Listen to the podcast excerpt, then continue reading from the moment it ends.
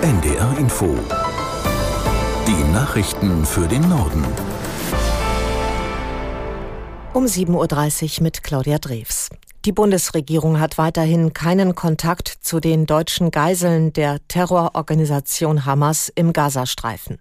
Außenministerin Baerbock sagte in der ARD, sie versuche mit Akteuren wie Israel und Ägypten, aber auch mit Katar und der Türkei Möglichkeiten zu erörtern, Kontakt mit der Hamas aufzunehmen.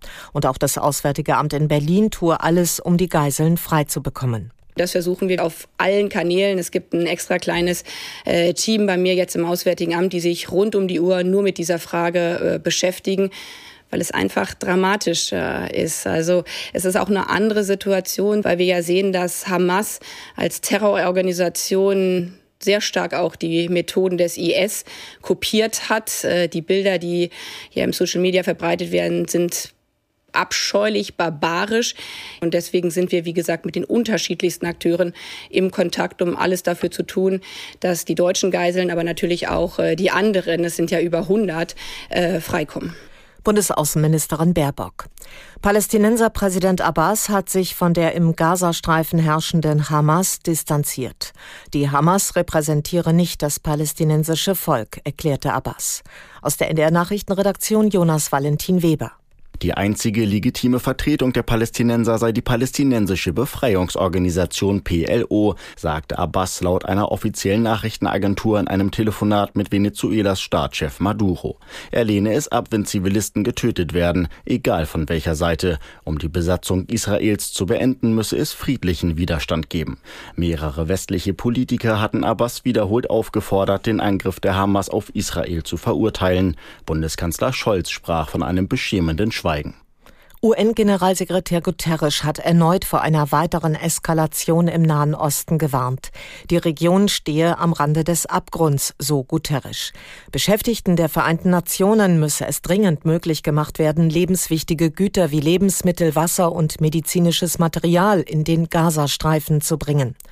Nach Angaben des israelischen Militärs sind bislang etwa 600.000 Menschen der Aufforderung gefolgt, sich in den südlichen Teil des Gazastreifens zu begeben. Hintergrund ist eine erwartete Offensive der israelischen Armee gegen die Hamas in dem Küstenstreifen. Polen steht nach der Parlamentswahl vor einem Regierungswechsel. Ersten Prognosen zufolge liegt die bisherige rechtskonservative Regierungspartei PiS zwar vorne, doch es reicht wohl mit dem Koalitionspartner nicht für eine Mehrheit. Neuer Regierungschef könnte Donald Tusk werden, der das oppositionelle Bündnis anführt. Aus der NDR Nachrichtenredaktion Kevin Bieler. Das amtliche Endergebnis wird zwar erst für morgen erwartet, doch Tusk erklärte bereits auf der Wahlparty am Abend die Herrschaft der PiS für beendet. Polen habe gewonnen, die Demokratie habe gewonnen, sagte er. Im Wahlkampf hatte sich Tusk dafür eingesetzt, den Streit Polens mit der EU über die Justizreform zu beenden und zur Rechtsstaatlichkeit zurückzukehren. Innenpolitisch will er das verschärfte Abtreibungsrecht liberalisieren und Steuern für Rentner und Arbeitnehmer senken. Die rechtskonservative PiS attackierte Tusk hingegen immer wieder. Er sei in ihren Augen eine Marionette Deutschlands. Gleichzeitig warf die Regierungspartei ihm vor, russische Interessen zu vertreten. Die PiS kündigte am Wahlabend dennoch an, zu versuchen, eine Regierung zu bilden, weil sie die stärkste Partei ist. Der außenpolitische Sprecher der Unionsfraktion im Bundestag Hart reagierte bereits auf das Ergebnis in Polen. Er sagte, das Ergebnis zeige, dass mit Deutschland und Europafeindlichkeit keine Wahlen zu gewinnen seien. Bundeskanzler Scholz nimmt heute in Albanien an einem Gipfeltreffen der Westbalkanstaaten teil. In der Hauptstadt Tirana trifft er sich mit den Staats- und Regierungschefs des Gastgeberlandes sowie von Bosnien-Herzegowina, Kosovo, Nordmazedonien, Montenegro und Serbien. Aus Berlin Georg Schwarte. Beim Regionalgipfel, zu dem heute auch EU-Kommissionspräsidentin von der Leyen und Ratspräsident Charles Michel anreisen, geht es um die weitere Integration der Westbalkanregion in den EU-Binnenmarkt. Die sechs Länder stehen seit rund 20 Jahren auf der Warteliste, um der EU endlich beitreten zu können. Voraussetzung dafür allerdings umfangreiche gesellschaftliche und wirtschaftliche Reformen, aber auch Fortschritte in einzelnen Ländern in Sachen Rechtsstaatlichkeit. Überschattet wird das heutige Treffen von den jüngsten Auseinandersetzungen zwischen Kosovo und Serbien. Bei einem bewaffneten Angriff von Serben im Nordkosovo waren zuletzt mehrere kosovarische Polizisten getötet worden. Serbien hatte in der Folge größere Truppenverbände an der Grenze zusammengezogen.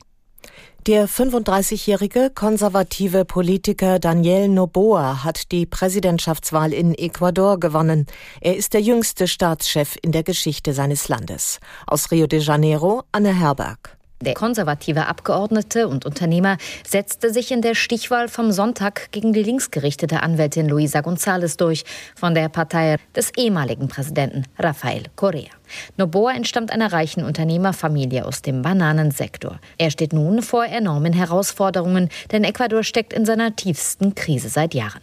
Die Menschen erwarten vom neuen Präsidenten eine Wiederbelebung der Wirtschaft, vor allem aber Lösungen gegen die extreme Unsicherheit und Drogenkriminalität im Land.